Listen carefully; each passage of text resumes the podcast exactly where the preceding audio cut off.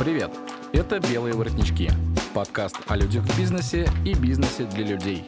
Каждую неделю мы приглашаем интересных гостей и ищем ответы на вопросы, которые задают предприниматели и те, кто строит свою карьеру в найме.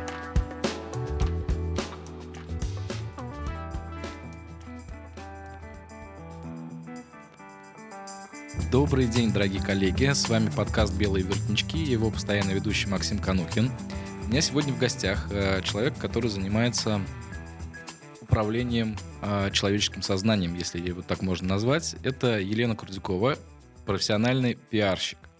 У нас сегодня как раз тема около пиара и пиара, и, соответственно, потому что мне кажется, э, ну и, по крайней мере, очень часто я слышу вот со своей практики, что, что такое вообще пиар – и как раз бы вот эти все вещи, на которые задают собственники бизнеса, предприниматели, которые начинают об этом задумываться, я бы сегодня транслировал Елене, как бы, и, соответственно, мы бы с вами а, все эти ответы получили и потом подумали, а вообще нам надо пиаром заниматься или не надо, и в какой момент там надо пиаром заниматься. Да? Вот такой вот ответ у нас сразу появился. Лен, привет. Привет. А, давай сразу вот эм, разделим понятия. Пиар маркетинг, реклама, что это? Ну, в современном мире это, мне кажется, симбиоз. Вообще, если брать классическое да, понимание, PR — это коммуникации. Это не коммерческие коммуникации. Тот же самый а, пресс-секретарь нашего президента, он тоже, по сути, коллега-пиарщик, да, то есть это все, что связано с управлением репутацией, это все, что связано с выстраиванием взаимосвязи и коммуникации с необходимыми людьми, органами, да, то есть если мы берем маркетинг, то здесь все-таки про цифры, да, то есть э, хороший маркетолог, он может посчитать, а, сколько стоит товар, да, то есть каким образом его продвигать, каким образом а, задействовать пиар-инструменты и прямую рекламу, да, то есть прямая реклама это то, что, в принципе, там с начала 90-х начало появляться у нас в телевизоре, а, возьми, купи, Леня Голубков, uh-huh, да, МММ, uh-huh. то есть это вот все прямая реклама, да, то есть это не про пиар, это про рекламу. Но дело в том, что сейчас, так как у людей, э, ну, существует вот это вот, я говорю, смешение в голове, они обращаются, к примеру, в наше агентство за всем будь то маркетинг, будь то реклама, будь то пиар, и у них часто идет запрос общий. Я хочу, чтобы меня узнавали. Я хочу, чтобы покупали там меня, мой продукт, мои услуги. Поэтому здесь все в 2020 все взаимосвязано. А, окей. А, я понимаю, что пиар не всегда для бизнеса актуален. Вот а, на твой взгляд, когда пиар действительно компании нужен, а когда он вообще не нужен? Ну, давайте опять-таки разделим. Есть внешний, ну, пиар направленный на внешнее, есть пиар направленный на внутреннее. Угу. Есть понятие внутрикорпоративный пиар, да, то есть это про корпоративные праздники, про корпоративную культуру, про то, а, как складываются взаимоотношения в коллективе. То есть этим тоже может и управляют пиарщики.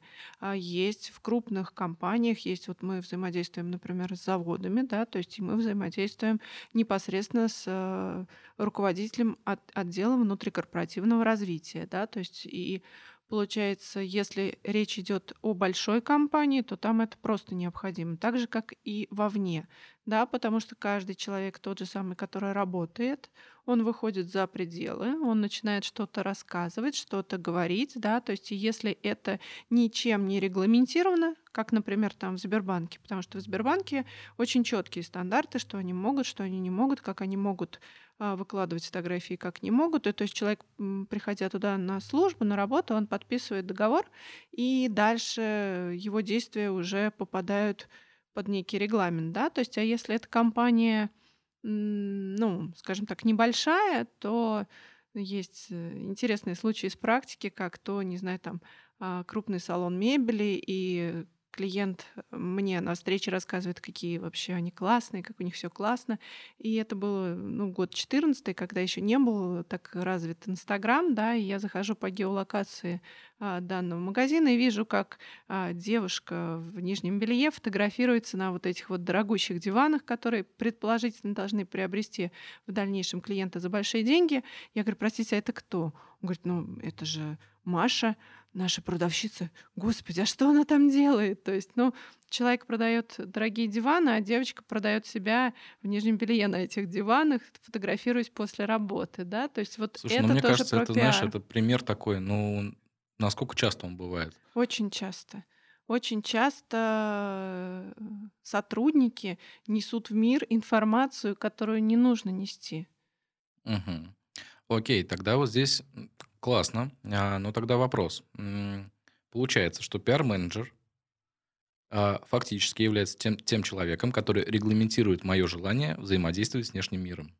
По сути, да, пиар-менеджер, а, приходя в компанию и общаясь там с собственником, либо там с топ-менеджером, выясняет, а, что и как видит именно управленец да, в своей компании. А дальше все остальные начинают жить э, по его правилам. То есть все эти Стоп, стоп, стоп. правила... Нет.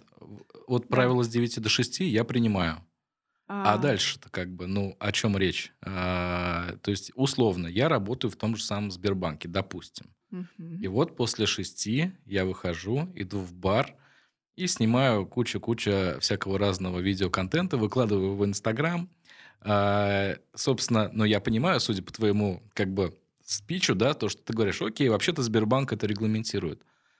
Как это связано? То есть, э, получается, ну, э, извините, но здесь пахнет фашизмом. Как бы а, нет такого? Ну, здесь пахнет тем, что мы все играем какие-то роли, да, то есть вот давайте я переведу на личное. Вы женаты, у вас есть жена. А, выходя из дома, вы хотите и встречаетесь с любовницей, да, то есть будете ли вы вот это афишировать в своих социальных сетях или нет? Это исключительно ваше дело. В принципе, та же самая тема и в Сбербанке. По сути, вам не могут запретить выкладывать в ваши социальные сети, но если вы планируете какой-то карьерный рост, вы должны понимать, что при, а, скажем так, переходе на следующий уровень а, ваши социальные сети и ваше личное станет достоянием общественности и будет, а, скажем так, приниматься во внимание как общий комплекс того, что вы из себя представляете. Нет, здесь я согласен. А, но здесь просто мне кажется, да, вот если мы, к примеру, опять же берем Мгм. там крупные холдинги, то чем а, крупнее холдинг и, тем, э, и чем выше позиция человека в этой компании, тем меньше он на самом деле взаимодействует в соцсетях. Или это сейчас обратная ситуация уже? Ну, не знаю, я, наверное, не слежу, но могу сказать, что все те мои друзья-приятели, которые занимают э, хорошие посты в разных-разных компаниях, да, не будем говорить каких, они очень минимально выкладывают что-то в социальных сетях, и узнать, где они отдыхают, не знаю, где они живут, на какой машине они передвигаются, достаточно сложно. Ну вот о чем и речь. То есть я как раз что Им не подтверждаю. нужен пиар. Ага, то есть вот тогда возвращаюсь к вопросу. Кому нужен пиар, а кому не нужен? А, с точки зрения бизнеса Ну, и, может быть, с точки зрения как бы, ну, вот, э, человека как такового. Ну, тоже опять-таки по примерам. Ну, чаще всего пиар это, а, если мы берем личности, да, то есть это какой-то шоу-бизнес, это какие-то, может быть, там публичные там профессии типа адвокат, то есть тот человек, которого а, вот эта слава, она будет ему помогать монетизировать, скажем так, собственные умения. И опять-таки, если вот хороший кейс, хороший пример Тимати, да, то есть он звезда, и он открывает там бургерную, и она уже априори популярна, потому что Тимати звезда. И будет там вкусно или невкусно, или как угодно, а, на момент старта он больше выиграет, чем какой-нибудь там бургер Семена Иванова, да, то есть Мгм, там... мгм. Окей, ну тогда вот здесь вопрос а, в другом. М, Хорошую тему задала. Мгм. А, вопрос а, в памяти и вопрос в ожидании реальности. То есть, условно, а, вот а, распиаренный продукт или Мгм. человек открывает любой другой продукт, его начинают покупать, а, потому что обертка классная. А внутри, извините меня, ну, пустышка. А, И, соответственно, вот в данном случае, насколько вероятно, что хороший пиар может обернуться совершенно другими результатами? хороший пиар может обернуться совершенно другими результатами. И, а, потому что, в принципе, это даже написано а, в учебниках, да, то есть и про то, что любой товар, любой фантик, который сделают маркетологи или пиар-специалисты или какая-то классная реклама, он все равно снимается и остается в сухом остатке продукт. А Мгм. дальше человек откусывает, и если это, извините, какашка, то это какашка, да. То есть за шоколадку ее можно принять только глядя на нее, а по вкусу в любом случае люди попробуют и Как долго память вот эта может сохраниться? Как она вообще а, формируется и как сохраняется? Но это больше не к пиару, это вот к последнему моему образованию. А, Я заканчивала Плехан- Плехановский университет, э, нейромаркетинг. А, Существует э, исследование мозга, да, то есть существуют сейчас именно вот эти исследования реакции человека на внешние раздражители. Здесь э, очень, ну, то есть тут надо брать конкретный продукт, конкретную ситуацию и дальше уже рассматривать на живых примерах, как люди будут реагировать. Но могу сказать, что сейчас общий тренд идет на вот эту вот эмпатию, да, то есть на то, что мы должны сопереживать. Сейчас об этом снимаются все фильмы, сейчас об этом а, снимаются все рекламные ролики качественные, хорошие, да, дорогие. Мы берем про то, что человек должен это не увидеть, может быть, но почувствовать.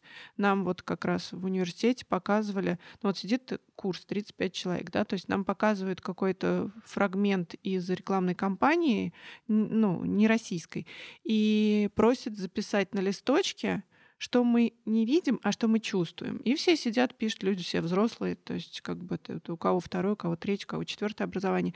Дальше мы сдаем все листы, и педагог начинает зачитывать, и мы понимаем, что в принципе все написали одно и то же, хотя этого на экране не транслировалось. То есть, ну, эм, это очень интересно, да, то есть это об этом написано очень много книг и очень много исследований можно почитать в интернете, да, то есть а, там используется медицинское оборудование, да, то есть и смотрят, как бы как мозг реагирует именно на вот эти вот раздражители, э, ну, и визуальные, которые он видит на Мгм, экране. Ну, Это это, вот это интересно. к вопросу, наверное, о том, что пиар-технологии уходят, ну, скажем так, как пиар-технологии меняются, а, учитывая, что сейчас есть тренды на различные соцсети, например. Ну, раньше было проще, да, у нас был радио, телевизор и газета. Наружная реклама еще была. Да, ну, наверное, ну, там, вот, кстати, к вопросу, это я чуть-чуть попозже этот вопрос задам. А, Сейчас огромное количество открытых а, платформ, а, где можно эту информацию получать, изучать, делать выводы и так далее. Как пиар-технологии к этому адаптируются? Стало сложнее, честно признаюсь, объясню даже почему. Потому что если раньше а, ты приходил к клиенту, говорил ему, что нужно делать, да, то есть вы как-то совместно прописывали какую-то стратегию, и вы действовали, да, то есть, э, то сейчас э, каждый клиент насмотрелся каких-нибудь вебинаров э, какого-нибудь супер-мега-блогера, который вчера проводил прямой эфир и сказал, что нужно делать вот так. Очень много шума, очень много информации, очень много информации в голове дает вот эту вот кашу, и клиенты начинают говорить, да я лучше знаю, надо вот так вот или надо вот так вот.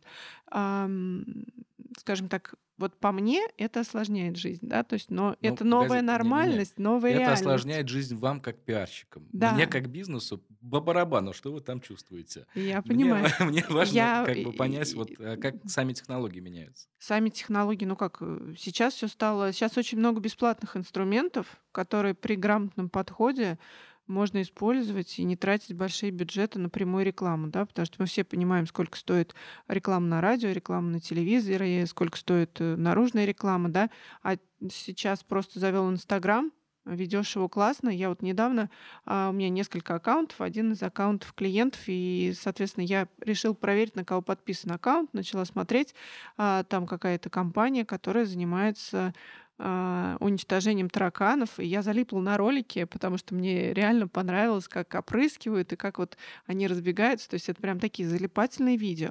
И я понимаю, что я ну, мне это не нужно сейчас, но мне это зашло, да, то есть я посмотрела вот эти видеоролики, еще запомнила, как это называется компания, подумала, блин, классно. Все просто. Я уверена, что это снимается на обычный телефон, а, там мастер, который пшикает этой отравы и бегут тараканы, но это очень зрелищно, согласитесь, да? Это гораздо более зрелищнее, нежели хороший красивый макет, который, на котором будет написано а, там «Поморим ваших тараканов», да? То есть вот как раз о том, что опять-таки я испытала эмоцию, я испытала эмоцию какой-то фу, отвращение, да, то есть, но в то же самое время интересно, э, через там не знаю сколько метров он сдохнет, да, то есть, но вот как раз вот это вот та самая игра, та самая а, то самое включение человека в переживание, да, то есть вот про это соцсети.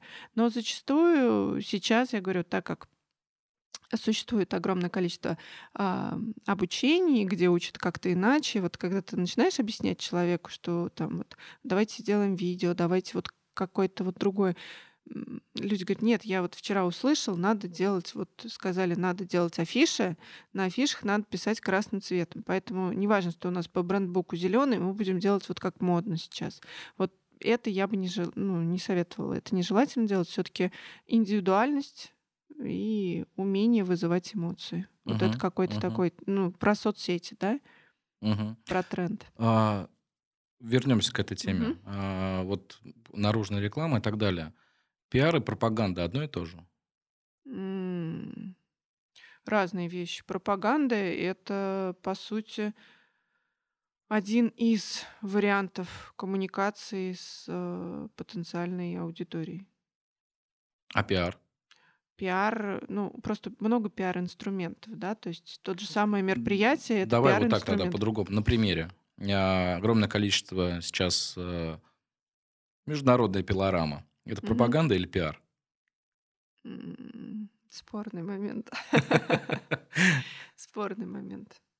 Ну, здесь на самом деле, как бы, как по мне, это прям стопроцентная пропаганда а, вот всей ереси, которая там в головах творится. Вы понимаете, вот вопрос в том, что опять-таки на обучении нам рассказывали, есть такое интересное метод, не знаю, Мгм. окна Вертона, да, то есть как задвинуть от э, того, что люди вообще не принимают, да, в, в Ну, условно, как превратить человека в людоеда? Да, да, да, про каннибализм там есть, ну, по сути, нам так задвинули уже вот этот вот бодипозитив, а, да, то есть если ты его не поддерживаешь, то ты вообще очень нехороший.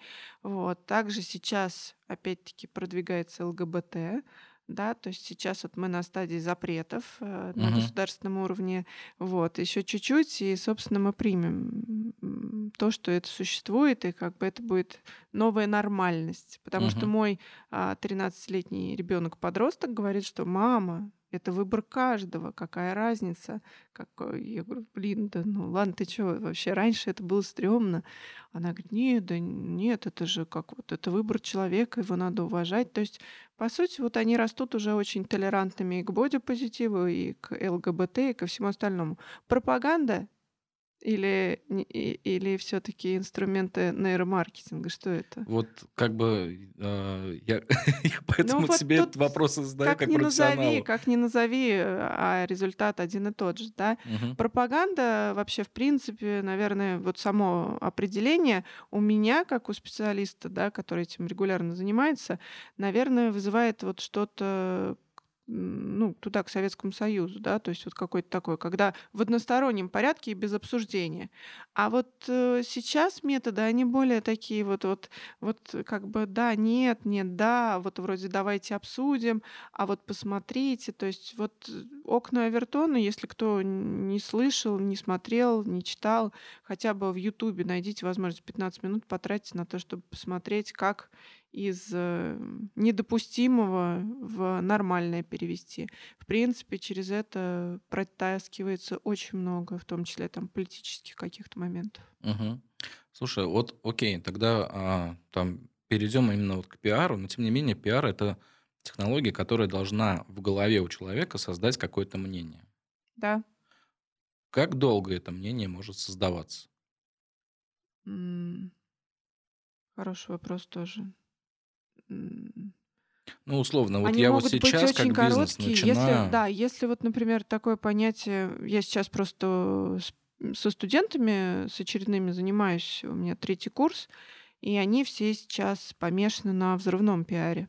Это тоже модный тренд, да, когда вот этот вау-эффект, но он очень быстрый. То есть это вот как вспышка, да, как спичка горит. Вот пока она горит, все на нее смотрят. Потом она сгорела, и это все забывается. Потому что в классической системе все-таки есть э, понимание там стратегии, есть понимание, куда движемся, какая-то финальная точка, а дальше уже прописываются шаги, как мы будем к этой точке идти. То есть а вот это более монументальное, что ли. Но это вот как дом, дом все равно он строится на фундаменте, да, то есть и прежде чем начать строить дом, люди его планируют, да, то есть люди делают проект, дальше там обсуждают, согласовывают, получают разрешение. Тут, в принципе, та же самая тема. Если вы хотите, ну, скажем так, на века, то тогда нужно четко понимать, что вы хотите, а, там, допустим, через пять лет, там, через 10 лет, куда вы идете, для того, чтобы ну, простроить все правильные шаги. Правильно я понимаю, что вот э, исходя из, а, ну, скажем так, реклама это о быстром, маркетинг это, ну, больше о продукте в данном случае, допустим, да, вот так вот урежем. Угу. Пиар это о долгосрочном восприятии. Ну, пиар это в принципе о восприятии, да, угу. то есть э, маркетинг это в принципе о продажах. Если мы берем рекламу, в зависимости от того, какой у вас бюджет, это и весной по, не знаю, там по всем ли городам России, но по Самаре прокатились а, бирюзовые такие баннеры, не будем их называть, да, то есть э, бешеные бюджеты на рекламу.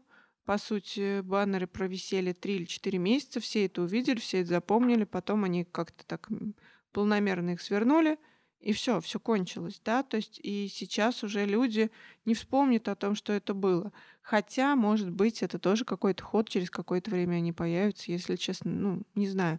Но э, реклама быстро хороша только в случае, если у вас много баннеров, много публикаций, потому что по последним исследованиям, если раньше человеку было нужно соприкоснуться с брендом там 3-5 раз, чтобы он его запомнил. Сейчас, не сейчас, в прошлом сентябре нам говорили как раз на обучении, что 27. То угу. есть вы должны 27 раз увидеть что-то а, одинаковое в разных местах для того, чтобы вы вообще, в принципе, запомнили это взглядом. Вот, то есть uh-huh, uh-huh. по сравнению с тем, как, э, вот, не знаю, там все ролики из 90-х я практически помню наизусть, да, то есть вот эти вот uh-huh конфетки, жвачки, и сигареты. Сережа тоже там. И, и Сережа тоже. И сейчас вряд ли человеку так сходу назовет хотя бы там пять роликов, с телека, допустим, или там с Ютуба, которые бы вот ему запомнились. Uh-huh. Сейчас наоборот, э, мне кажется, это очень сильно отвлекает и раздражает, когда ты, например, какой-нибудь сериал смотришь, да, то есть и там бац, опять эта реклама, бац, опять эта реклама, которую ты, ну, то есть в платной версии можешь пропускать, а если ты не хочешь платить, то тебе приходится это смотреть, пока там счетчик бежит, и еще вот осталось 5 секунд, да, то есть это вызывает, наоборот, негативную реакцию у людей. Это тоже. Ну, тут получается, а как баланс нам выдержать? То есть, с одной стороны, если я 27 раз должен кому-то показаться, а, и при этом не быть навязчивым, и не пере... чтобы это не переросло, наоборот, в негатив. Ну, опять-таки, реклама бывает разная. Вот одну приятно смотреть, да, цепляет, вот, а другую Ну, нет. слушай, ну если мне как в заводном апельсине будут показывать одно и то же, даже пусть она суперская, но 27 раз. Но это опять-таки про то, что если у вас э, много денег на рекламу, большой бюджет, то вы можете нанять режиссера, который создаст там кучу роликов, которых будет увлекательно и интересно смотреть, да. То есть э, как-то красиво можно вшить ту же самую рекламу в сериалы. Это сейчас даже русские научились аккуратно зашивать рекламу, что это не так. Смотрите, смотрите, без вот этого, да, то есть просто Просто и ненавязчиво, да, ты мгм. запоминаешь.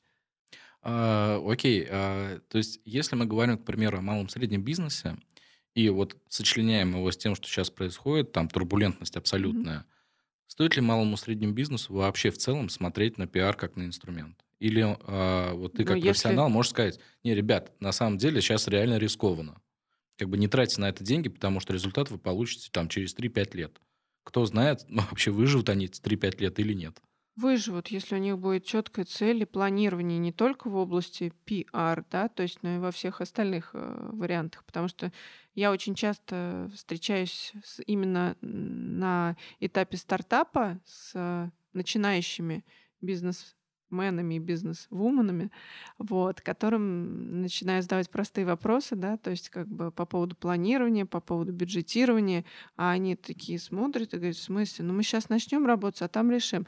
Ну нет, так не работает, да, то есть так или иначе все равно есть э, понимание того, сколько ты хочешь зарабатывать, сколько ты будешь тратить, какой у тебя там зарплатный фонд. Я просто сама собственник бизнеса, поэтому я это все прекрасно понимаю, что а, раз в квартал тебе придется платить налоги, да, то есть нравится тебе, не нравится, но тебе придется вот подписывать эту платежечку, да, и расставаться с некой суммой денег. И это все должно быть заложено. Это все должно быть заложено в годовом бюджете, да, то есть мы бюджет э, на рекламу формируем с компаниями в ноябре, в декабре. То есть мы утверждаем, в какие месяцы, в какие месяцы больше, в какие месяцы меньше мы тратим на рекламу. Соответственно, мы понимаем, какую сумму нам э, клиент готов а, дать э, для того, чтобы... И что он хочет получить, опять-таки, за эту сумму. Потому что это как в мультике про семь шапочек. Из маленькой шкурки можно сделать семь шапочек, только они будут на маленьких э, гномиков, да. А если вы полноценный человек, то это только одна шапка, и все. А, вот. То, та же самая тема и здесь. Можно сделать много маленьких каких-то штучек, да, то есть, ну, ничего не получить. А можно а, продумать, опять-таки, тот же самый один Инстаграм и купить, не знаю, заложить в бюджет один телефон, там, с которым твой, э, там, я уже про тараканов уж начала, буду продолжать. Твой мастер будет ходить там, или кто он, а, пшикать на тараканов и снимать на хорошую, не знаю, там, телефон или на GoPro или куда-то, может, вы ему на голову повесите, да. То есть тут момент именно планирования, да, то есть и он везде, будь то реклама, будь то пиар, будь то маркетинг, будь то вообще, в принципе, управление бизнесом. Поэтому я считаю, что надо все равно в мире жесткой конкуренции нужно про себя говорить, нужно про себя заявлять. Но только нельзя врать, нужно говорить правду. Если правда не очень красивая, то нужно придумать, опять-таки, заплатить, может быть, за консультацию пиарщику, э, аккуратно и красиво прописать там какой-то свой собственный имидж, да, то есть и наметить себе, ну, какие-то шаги, которые будут э, как раз доказательством того, что вы растете. Да, я сейчас, вот, например, когда я начинала заниматься пиаром, у меня даже высшего образования не было. Но я училась в университете. И, то есть это было мое такое, я учусь. Вот, значит, я вот сейчас а, работаю, но я еще не волшебница, я только учусь. Потом, соответственно, диплом получила, каким-то образом это везде там просквозило, что я теперь дипломированный специалист. Там. Дальше курс повышения квалификации прошла, та же самая тема. Да? То есть если, например, спросить мое портфолио, у меня там обязательно будут то, а, там, те мои дипломы, те мои сертификаты, те мои обучения, которые я заканчивала. Потому что это ну, так или иначе доказательство того, что я вкладываю в себя, да, то есть это оправдывает ту цену, которую я стою. Также и, в принципе, с любым бизнесом. А, хороший вопрос ты сейчас задаешь. Буквально недавно лекцию читал тоже для одного проекта интересного. Mm-hmm. И, собственно, вот э, там возник вопрос, э, оправдывает ли затраты на обучение твою стоимость? Э, на мой взгляд, вообще нет. То есть, э, потому что ну, ты, ты можешь потратить на обучение сколько угодно денег. Вопрос, как ты применяешь те знания, которые там получаются. То есть, а, ну, как вот это связано, тогда я не очень понимаю. То есть сам факт того, что, окей, это хорошее, ну, скажем так, хорошее личное качество, да, а, с другой стороны, навык и компетенция. То есть, как бы вот они, получаются, с точки зрения пиара, на каком уровне находятся. Потому что, опять же, я понимаю прекрасно, что некоторые кейсы трудно объяснить. Ну, условно, я же не смогу а, в Инстаграме банально, да, рассказать вообще весь этап проекта. Это как минимум тупо. А, во-вторых, это никто не будет читать, потому что это очень долгий текст там и так далее, и так далее. И вот получается, что я с одной стороны хочу сказать, что я-то молодец, а с другой стороны, на самом деле, как бы, ну, это не подтверждение или нет? Ну, давайте так. А, например, есть э, у меня клиенты врачи они для того, чтобы пойти, например, там работать, они должны закончить институт, там, интернатуру, да, то есть какое-то время проработать ассистентом, да, то есть его сразу никто не пустит, не знаю, там, а, оперировать и, там, не знаю, допустим, тот же самый имплант ставить, да, то есть какое-то время он еще ассистирует стоматологу, да, то есть там имплантологу, и только потом он становится э, человеком, который самостоятельно что-то делать. Не, ну Но подожди, дальше... подожди. Ну вот Не, здесь не, не, стоп. переходишь. Дальше. Нет, дальше, соответственно, происходит, что а, дальше он работает, появляются новые технологии. Ну, то есть вот раньше, например, то есть опять-таки про стоматологов а, не было а, All-Info, когда на 4 импланта ставится вся челюсть, да, то есть потом это появилось. А он не знает, как правильно вставлять вот эти 4 импланта куда, то есть, соответственно, ему необходимо пойти и отучиться, да, то есть научиться новому. И он уже придя и получив некую бумажку, он может дальше что-то делать. Я считаю также у поваров, да, то есть первый разряд, второй разряд, там, хочешь быть кондитером, окей, отучись. Я не против самоучек, это прекрасно.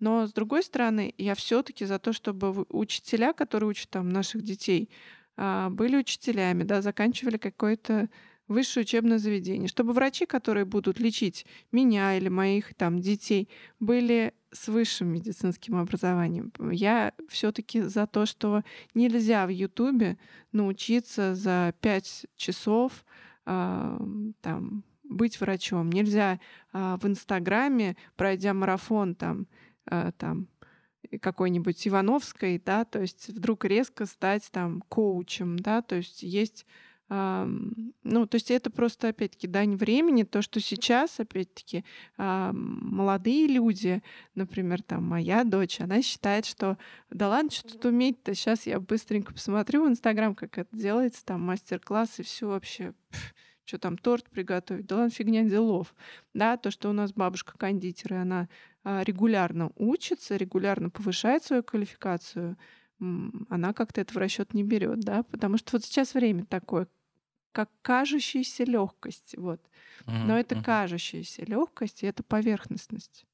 То есть, ну, не бывает так. То есть, Ну, я просто, знаешь, почему спросил? А, вот если мы вот все, что, о чем раньше говорили, резюмируем. А, вот так вот. Пересесть с иглы на лицо – это что?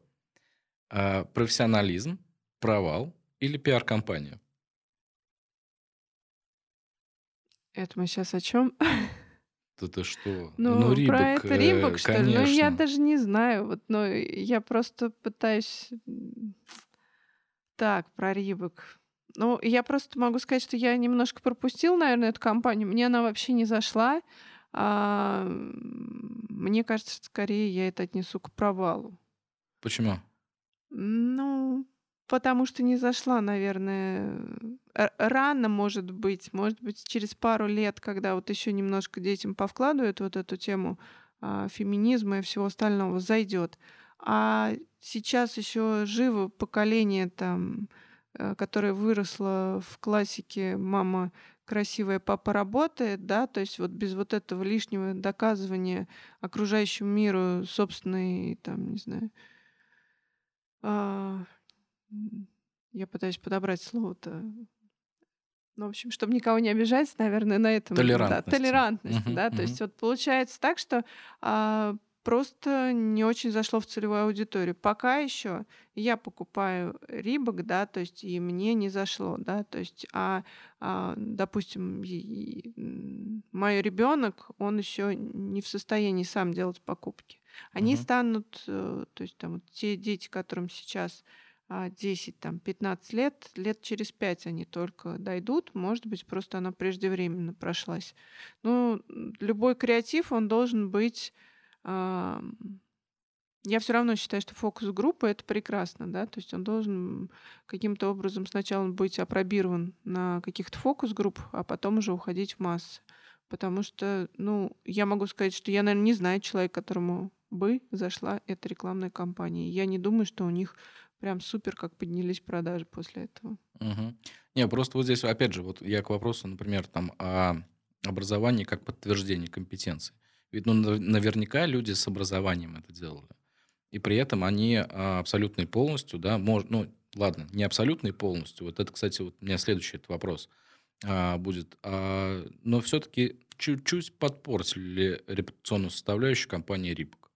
Ну, у нас сейчас много таких кейсов. Аэрофлот регулярно портит Мгм, свою мгм. репутацию, да, то есть то у них а, с собакой там вот эта вот история, да, потом у них вот пару дней назад они там сначала сказали, что можно в течение получаса после того, как ты опоздал на рейс, билет менять, потом отменили, да, то есть мне кажется, мгм. сейчас просто пришло а, время каких-то ляпов, что ли, я даже не знаю, как сказать, Черная что полоса в пиаре? а, нет, ну просто, опять-таки, время легкости, да, то есть я знаю огромное количество компаний сейчас, да, где работают прям вот ребята молодые-молодые, и они, ам, как мне недавно сказал а, психолог, а, мой друг, у, детей и у подростков и у чуть-чуть подросших подростков у них еще нет а, вот этого, вот этой мысли мгновенной, а что если? Потому что у меня, не знаю, как у человека, который за рулем, у человека, который а, занимается и работает, да, я, я каждый свой шаг, я думаю, а что, если я вот сейчас сделаю вот так, а что дальше будет? К сожалению, как бы или к счастью, может быть, у детей, у подростков и у молодежи сейчас этого нет. Они сначала делают, а потом такие, ой, а как, а что? А вот, эм, то есть просто, Но получается, что в пиаре тоже не задают вопрос, а что если? Ну вот я имею в виду с провалами.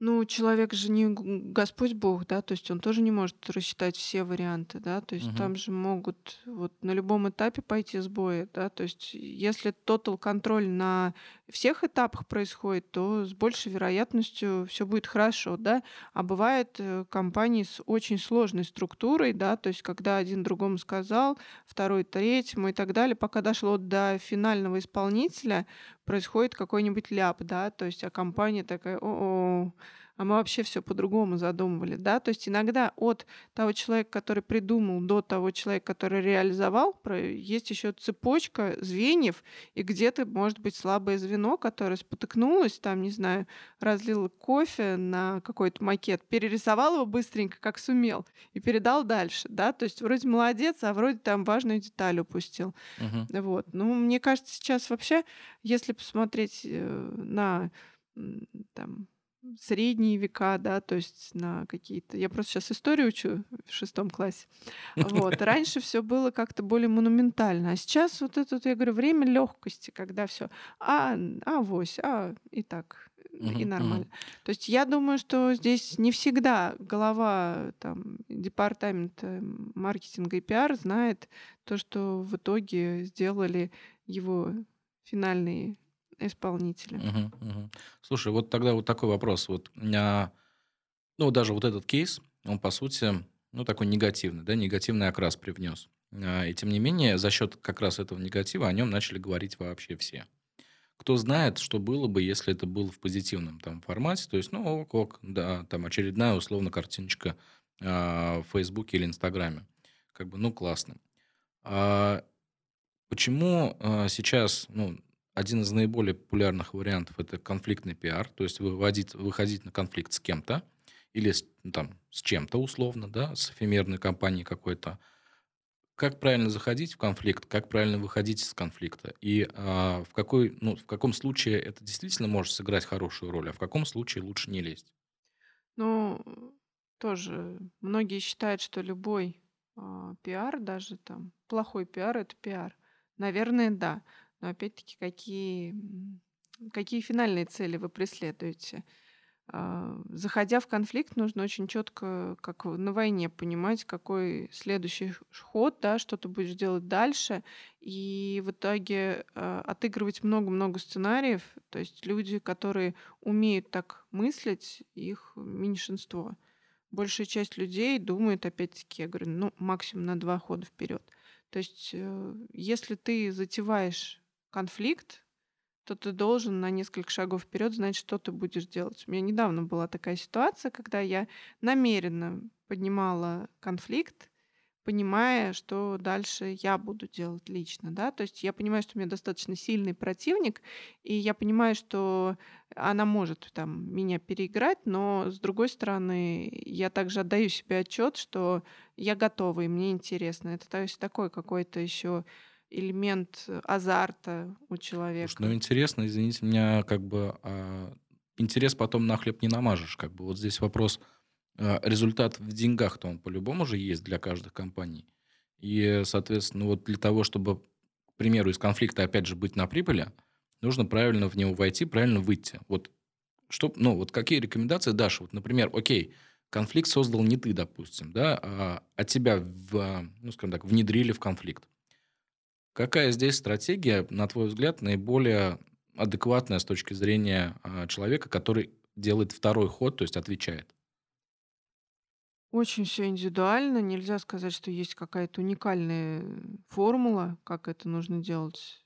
Кроме того, что я говорю, вот прежде чем сделать следующий шаг, нужно прям остановиться и очень хорошо подумать, да, то есть э, не делать ничего с горяча, не делать ничего на эмоциях, да, то есть иногда выждать там, не знаю, сутки и посмотреть, что дальше будет делать твой противник, гораздо более а, правильный Э, ход, нежели начать на эмоциях как-то там отыгрывать. У нас был момент, когда а, был негатив у клиента, и когда накинулись все, все смешники, а, соответственно, смешников начали поддерживать люди, которые начали писать гадости. И мой клиент его просто трясло, и он говорил, давай, давай уже отвечать. Я говорю, не, подожди, подожди, мы сейчас посмотрим. Вот, то есть мы дождались максимального количества негатива, а, перечитали негатив и поняли, что в принципе негатив идет не по отношению к клиента, а конфликт идет на уровне э, бедные богатые, и выпустили со своей стороны э, некий пост-релиз, да, в котором написали больше о человеческом из серии ребят, ну как же так вообще, вы что, э, так нельзя там. И вынесли, как раз мы взяли вот эту вот бедную прослойку, которая предлагала богатой прослойке сдохнуть, извините за прямолинейность, и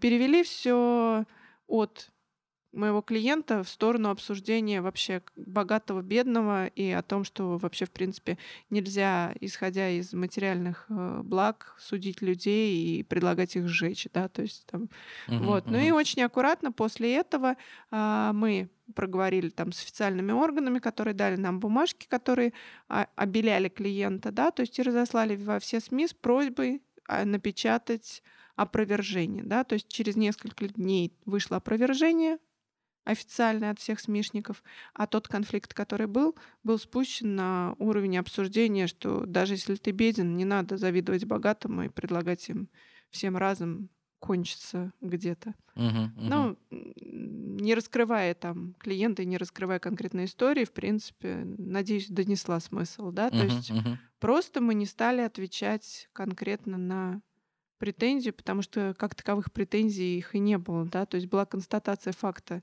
произошедшего, и было обсуждение абсолютно не относящейся к клиенту проблемы. Угу. Проблемы богатых и бедных. А, окей. А можно ли сейчас спасти Ефремова таким же способом? Ой, мне кажется, вот это как раз э, к ситуации, когда на эмоциях очень много чего наделали, да, то есть сначала признали, потом отменили, потом снова признали. Я не знаю. Мне кажется, если бы изначально была позиция стоять на коленях и извиняться, было бы и в информационном поле все чище намного, и в отношении людей, да, то есть мне кажется, здесь политика, я не знаю кого, адвоката, привела как раз вот к совершенно неразрешимой ситуации. Сейчас уже, наверное, сложно. Сейчас, наверное, проще всего ну, пропасть с экранов и решить а, вопрос там с, до, кулуарно да, да, досрочным освобождением как-то кулуарно. Потому что с точки зрения открытого конфликта, ну, абсолютно неправильные шаги. Это как раз та самая ситуация, когда, ну, прям все, вот кейс, как не надо делать. Мгм. А, окей, сейчас очень популярная тоже тема. Вот, ну, вот как минимум берем вот того же самого адвоката. А, И у него, ну, в любом случае есть как некая там фан-база, которая его поддерживает. А сейчас у многих компаний тоже они используют инфлюенсеров или адвокатов бренда, или еще называется там амбассадоры бренда. А, как правильно подбирать для себя вот э, таких вот лидеров мнений и как ими управлять? Здесь сложно управлять только посредством хорошо прописанных условий, опять-таки контракта, о том, о чем мы говорили про сотрудников, и, в принципе, здесь про амбассадоров бренда та же самая тема. Потому что, к сожалению, сталкиваюсь с тем, что, по крайней мере, в нашем небольшом городе, да, то есть люди просто, а, мы договорились с Машей, вот, а Маша там как хотел, так и написал, да, то есть, или, ну, то есть никакого договора, никаких подписанных обязательств у человека нет, и по сути только наличное выезжать достаточно сложно, да, призывая там к совести, к чести, на не у всех есть, вот, то есть поэтому первое, что грамотно составленный договор, подписанный с двух сторон, где сразу на бумаге а, озвучены все условия, что вы обещаете, что человек вам взамен обещает, чтобы не было потом, а я поняла, а я поняла. Вот. Э, по поводу, как выбирать, наверное, опять-таки по ценностям. Я вообще даже сейчас э, стараюсь подбирать э, в команду сотрудников не по компетенциям, а по ценностям, потому что э, зачастую, взяв на работу там человека, который очень-очень классный с точки зрения там его навыков и умений, ты сталкиваешься с тем, что э, там по каким-то этическим моментам вы вообще разнитесь, расходитесь, как в море корабли, и вы не сумеете работать. Та же самая тема с инфлюенсерами, с амбассадорами. То есть главное, чтобы у вас совпадала философия. Если компания про семейные ценности, то ищите а, человека, у которого есть понимание там, семейных ценностей. Не такое напускное, а вот именно настоящее. Если а, речь идет про не знаю, там, про кухню, да, то есть делайте так, чтобы этот человек действительно а, ну, ценил это, а не просто потому, что ему предложили, да, и он такой сегодня прорекламировал вас, послезавтра бургерную, послезавтра шаурмишную, так чаще всего. И вот это вот какие-то грустные амбассадоры. То есть, ну, опять-таки, к вопросу о договоренностях, да, то есть э, нет, мы через это тоже проходили, когда мы договаривались для клиентов с блогерами. Он сегодня это там прорекламировал, завтра конкурент прорекламировал, и клиент говорит, извините, а, а почему? Мы же вот там ему заплатили. После этого мы стали как-то более трепетно относиться к теме Слушай, бумажек. ну вот э, с точки зрения управления, опять же, ну, получается, ну ты же не можешь контролировать все, что... Тодоренко. Вот, пожалуйста, да, а, инфлюенсер стопроцентный, а, работает там с крупными брендами. Сказала парочку э, фраз, э, скажем так, которые не надо было говорить. Точнее, я даже, на, скорее всего, я, знаешь, у меня мнение очень простое. Она, может быть, хотела донести хорошую вещь, с одной стороны, но просто такую сложную тему в двух словах нельзя объяснить. А, мы просто вот с друзьями обсуждали, когда эту штуку, вот все произошедшее, скажем так. А, с одной стороны, мы вообще такие подумали, может, это пиар? Ну, потому что у нее буквально через неделю вышел фильм об этом. А, с одной стороны, хорошо. Как бы, вроде бы, как бы и сказала, подняла, хайпанула на теме, но при этом потом реабилитировалась с помощью фильма сразу как-то вот так резко. И, соответственно, а, но тем не менее, она рекламные контракты вроде как потеряла. Хотя мы, конечно, ну, Но мы свечку не не знаем, держали, да, то есть, конечно. а, но с другой стороны, ведь они тоже, ну, скажем так, по официальным данным, вроде бы как бы да, то есть компании прямо транслировали тоже в мир. Вот здесь Но тоже она же как? могла, опять-таки, какой интерес, да, где, где больше ее интерес? Это же не всегда деньги. У человека не всегда а, при выборе пути будут э, деньги во главе угла, да, то есть Окей. может это была пиар-стратегия и может быть потеряв несколько контрактов, да, то есть компании были э, также втянуты в эту игру. Может быть так, то есть может быть это какой-то хитро, хитрый ход пиарщиков, конечно, почему нет? Окей, а если мы, к примеру, говорим вот так вот, с одной стороны, да, не все про деньги, сто процентов, я тоже с этим согласен, а вопрос в другом, что когда, например, компания, там, ну, условно, я не знаю, можно ли здесь использовать слово, нанимают инфлюенсера, а, ну, наверняка они ожидают, э, скажем так, какой-то денежный эквивалент отсюда. да, то есть, э, что он о нем говорит, он его там а, рассказывает, расписывает и так далее. Вот все вот эти вот нативные а, там тексты а, в Инстаграме. Там, хотела похудеть 10 лет, но потом мне вот помогла вот эта вот штука. Соответственно, окей, а, и вот потом, соответственно, вот этот скандал, он же на них тоже влияет. Как можно измерить влияние скандала инфлюенсера на бренд, который ему это предоставляет? Ну, вот этот продукт. Можно ли это вообще сделать? Сложно.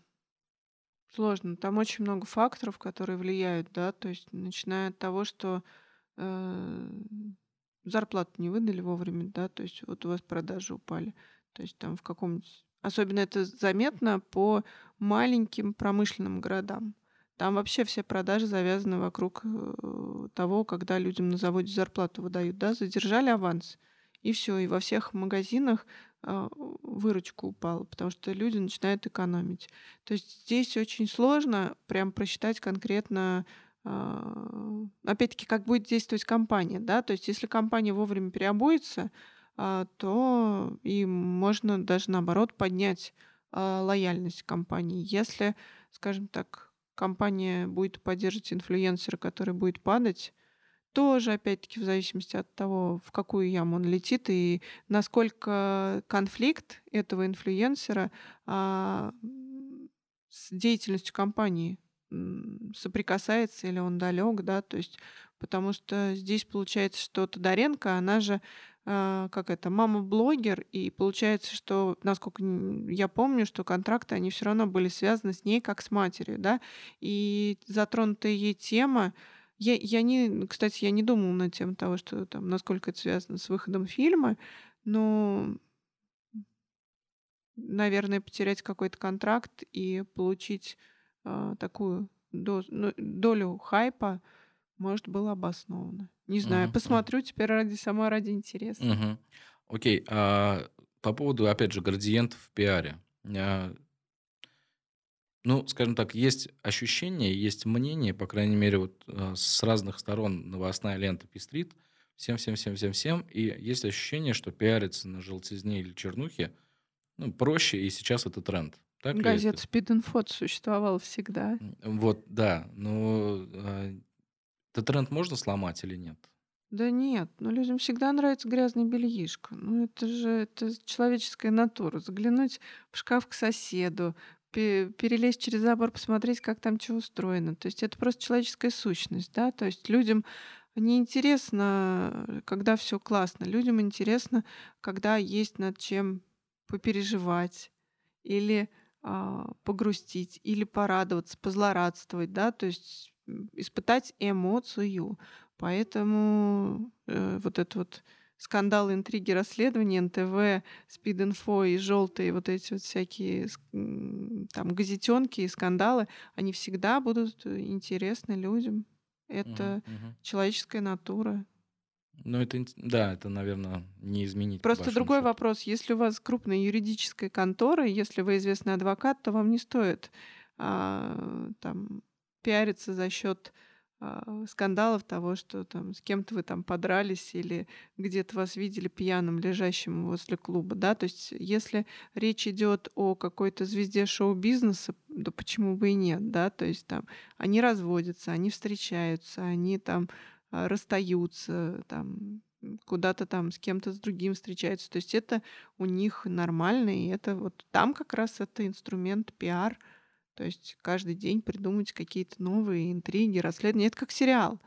За ними интересно наблюдать. А если у вас не сериал, а какая-то такая а, документальная лента, да, то есть и ваша деятельность связана с чем-то таким серьезным, то вам вот эти вот а, бразильские сериалы это точно не ваш способ. Мгм, мгм.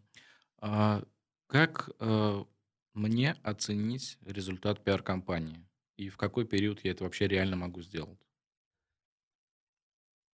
Интересный и сложный вопрос, потому что, например, хорошая компания, она в любом случае выстреливает, да, то есть а, через какое время а, вообще у пиара долгосрочный эффект, да, то есть если вот, например, мы делали какие-то компании несколько лет назад, и я понимаю, что они до сих пор продолжают приносить плоды, но опять-таки нужно поддерживать, да, то есть мы зажгли некий костер, Это может быть даже без уже пиарщика, это уже у человека есть понимание, да, то есть у клиента да, есть понимание, как часто нужно подкидывать дрова в огонь для того, чтобы огонь горел. И какие дрова, да, потому что вот чтобы там не коптило, чтобы хорошее пламя было. То есть тут момент именно э, того, что клиент, нанимая специалиста, он все равно должен, если мы ведем речь о там, среднем и малом бизнесе, да, то есть он все равно должен быть включен, он все равно должен интересоваться, он все равно должен понимать, что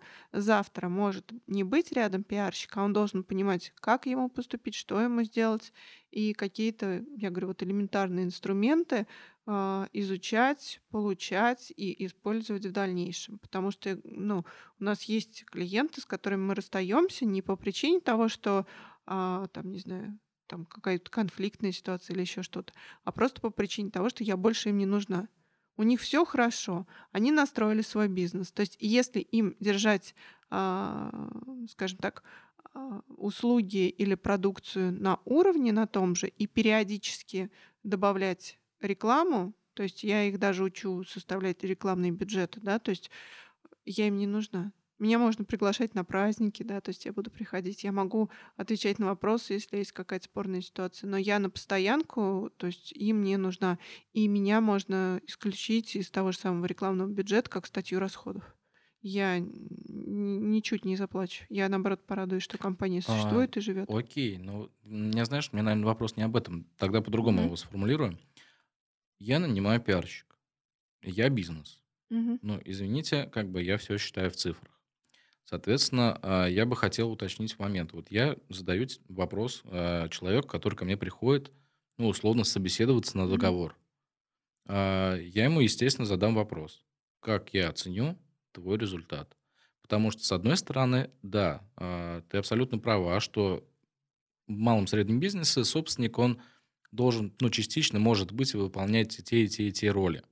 А другой вопрос, что когда он делегирует себя вот эту функцию, вот эту функцию, да, пиар, ну, скажем так, пиар-менеджера, а как ему, ну, для себя хотя бы получать гарантию, что этот же самый пиар-менеджер не испоганит все, ну, то, что было сделано до?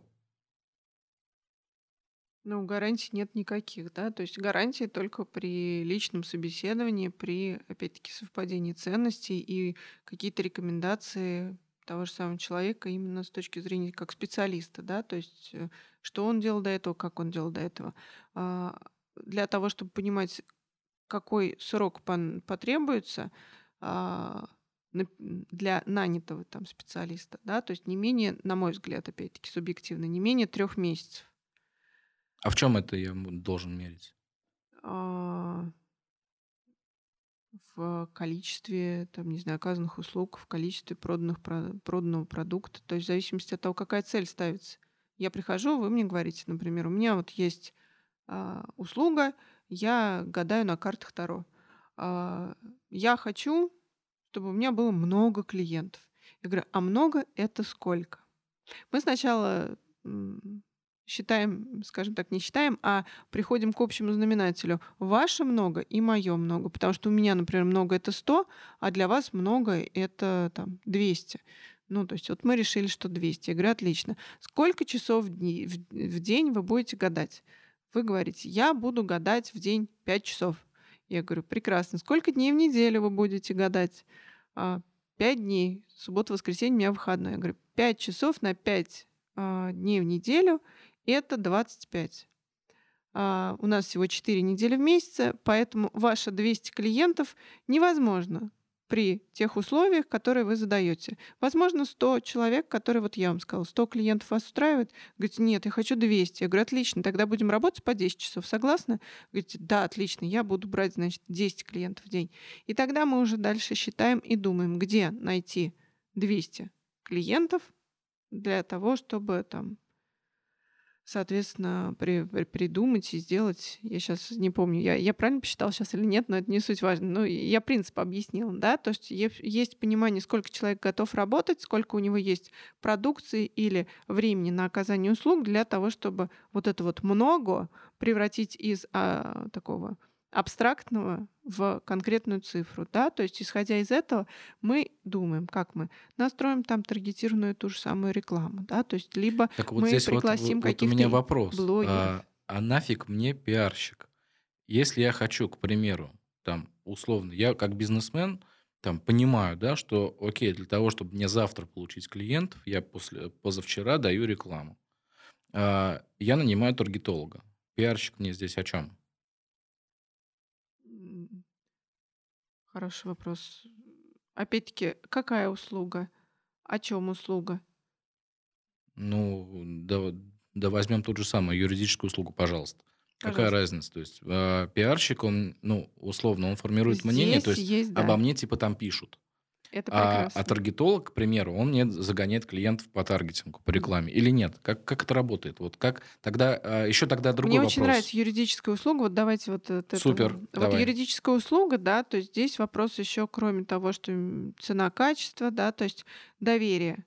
То есть у юристов, у докторов, а, у них есть вот эта вот тема репутация, да, то Мгм, есть вот мгм. для того, чтобы вам сформировать вот эту вот репутационную свою всю историю, вам необходим все равно пиарщик. Потому что вот сейчас это не самарский клиент, это московский клиент. а клиент очень интересный, очень харизматичный, очень классный. Но если почитать, э, забить э, фамилию, имя в строке поиска, а, вы прочитаете очень много негатива, Мгм. Который, соответственно, может оттолкнуть вас от того, чтобы пойти к этому специалисту. Но а, с помощью определенного количества связей и какого-то количества денег мы можем убрать негатив или, например, тот же самый негатив где-то перекрыть Ну, перекрыть позитивом позитивом. или показать Да, еще более говорим, крутой ага, негатив. и нам, нам нужно еще вот здесь, вот здесь и вот здесь выпустить некие статьи для того, чтобы поддержать вашу экспертность. То есть мы продумываем. То есть, а если он, допустим, при том, что есть у него сейчас, да, то есть куча всякого негатива в, на просторах интернета, он даже не мониторил это никогда. М, Платит таргетологу, таргетолог настраивает рекламу, люди видят рекламу, думают, пойду-ка я посмотрю, а кто же это такой. Забивают в Google, читают пять негативных отзывов и думают, да ну нафиг вообще. И таргетолог, а, классный таргетолог, да, то есть не приводит никого к этому человеку, то есть лидов нет. И клиент говорит, ну ты плохой таргетолог. А таргетолог-то не так плохо. Ему сказали сделать, он сделал. А, Люди пошли, но у людей, еще раз говорю, есть понимание того, что а, необходимо чуточку больше, да, то есть они начинают узнавать про услугу, про продукт. А ты пробовал? А ты там вот этот шампунь пробовал? А ты вот, вот к этому парикмахеру ходил и так далее.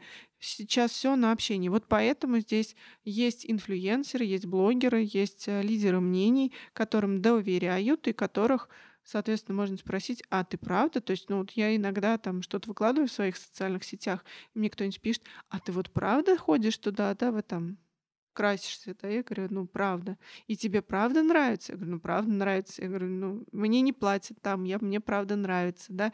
Мне не жалко сделать людям рекламу бесплатную, да? Ну потому что Ну, слушай, бы... такие вопросы, они сейчас, знаешь, мне кажется, вполне закономерны, потому что каждый там, ну, уважающий себя, а, ну, блогер или тот человек, у которого много подпи- а, подписчиков а, в Инстаграме или где-то еще, но даже если он выкладывает условно а, рекомендацию как человек без денег, ее все равно воспринимают уже в большей степени, наверное, как, ага, ну, отлично, купили еще одного инфлюенсера, супер, как бы от- отписываюсь, ну, как вариант.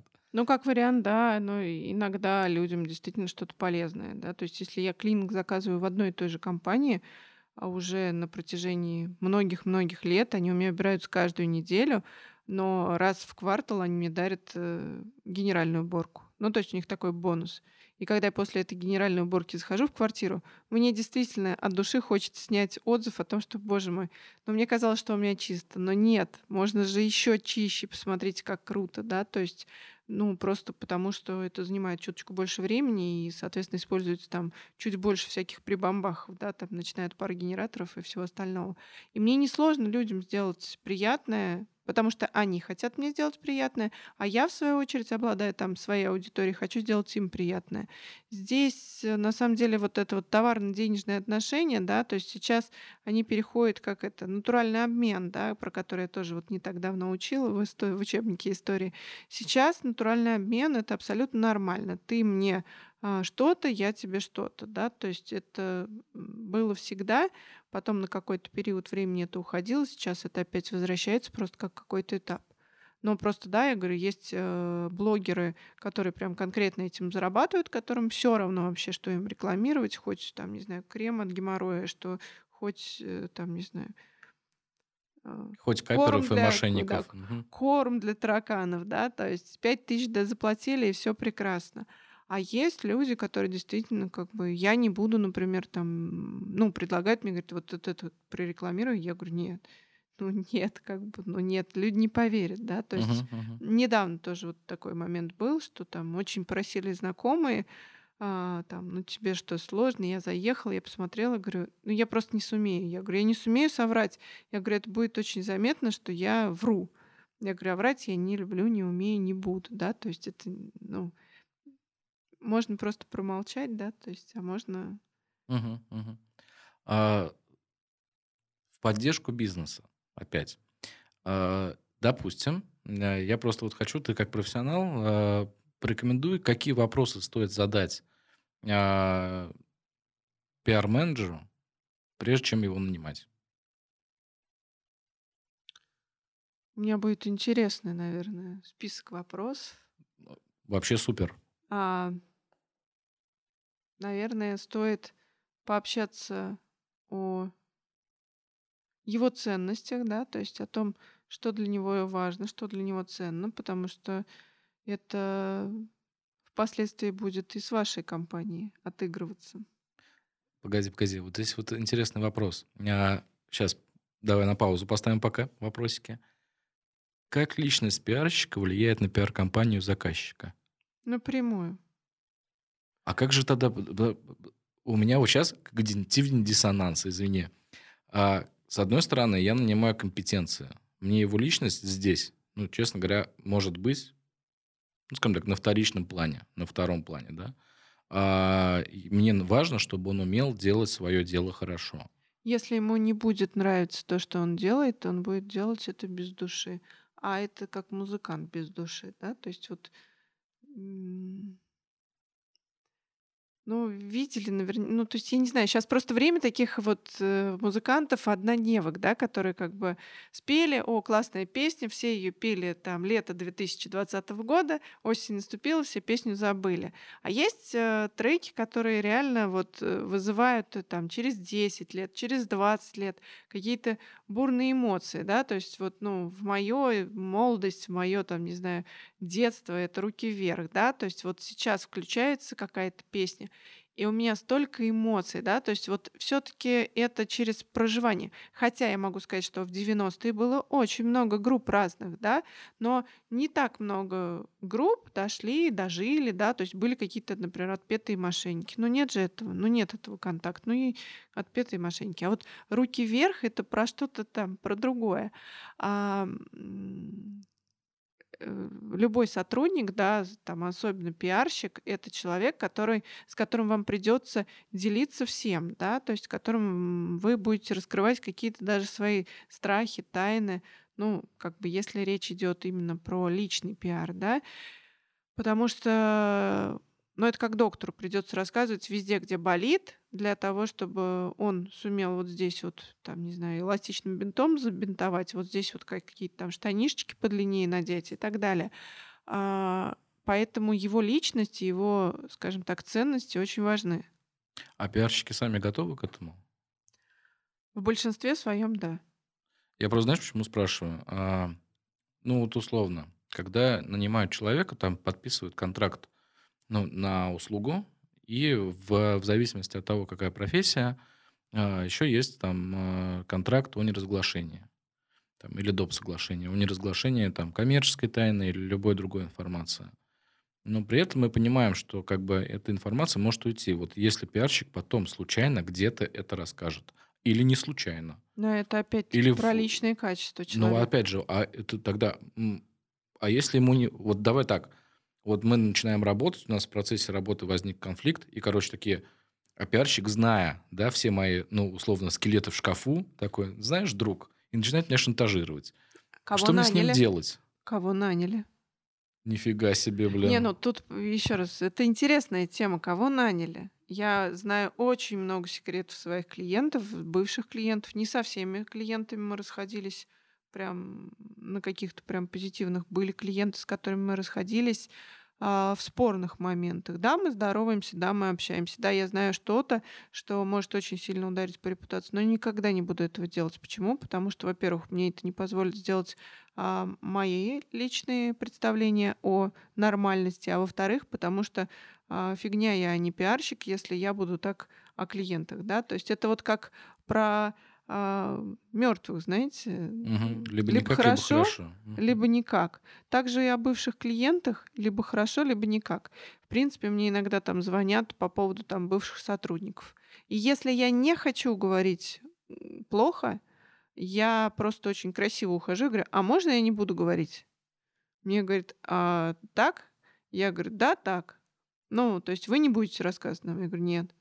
Но человек дальше делает сам выводы, да, то есть если человек от меня, ну, то есть у меня по объективным причинам, вот в этом году уехала девочка в Москву, в прошлом году девочка уехала в Израиль, они вырастают, они как бы хотят дальше, они выходят замуж, они находят себе каких-то мальчиков в других странах, да, то есть я всегда, ну, за развитие, я им всегда там в добрый путь с удовольствием и письмо напишу для будущего работодателя отвечу на любые вопросы.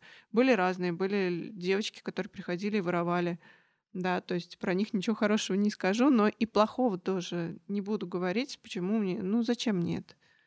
А были ли на твоей памяти судебные процессы между заказчиком и пиарщиком вот по разглашению? Вообще есть такая практика, насколько она частая? Ну, наверное, она часто, не частая, она имеет место быть в крупных компаниях, потому что в основном мои клиенты подписывают мой договор. Например. Э, Ты в рабство их там берешь? Нет, не беру в рабство, но там есть определенные пункты, которые выстраданы а, благодаря там дол- долгой работе с другими клиентами, да, то есть у меня есть пункт в договоре, что мои социальные сети это мои социальные сети. Потому что, например, когда я сотрудничала с одним из клиентов, и я ходила к конкурентам, потому что мне там нравилось, ну просто нравилось. Каждый раз это превращалось в истерику и в скандал из серии, что как ты смела вообще, как ты, как, как ты вообще вчера посмела туда пойти? Я говорю, боже мой, ну это же мое вне рабочее время, я туда пошла. И, ну да, я выложила сторис оттуда, ну да как ты смела, все в таком ключе. Поэтому пришлось внести в договор, что мои социальные сети и социальные сети моих сотрудников э, не являются собственностью клиентов, и мы имеем право в своих социальных сетях делать все, что угодно. А, При этом, такой ретрику обратно в Да, начало при диалога, этом ты выстраиваешь э, регламент, по сути, как сотрудники этого заказчика взаимодействуют в социальных сетях. Да. Но, опять-таки, а, мы сейчас говорим о чем, да? То есть мы говорим о том, что а, я нанятое агентство на данном этапе. Я не являюсь сотрудником компании. Я не являюсь а, личным пиарщиком, кого бы то ни было, да, то есть я являюсь директором агентства, которое заключило с компанией договор. Когда я была а, в ситуации именно, вот у меня был такой опыт единожды, да, то есть когда я работала а, 4 года с клиентом, и когда я принадлежала этому клиенту, я могу сказать, что мне приходилось делать все то, что мы прописали в договоре, начиная от того, что там очень жесткий дресс-код, Мгм. который не соответствовал моим, например, вкусовым каким-то представлениям о прекрасном.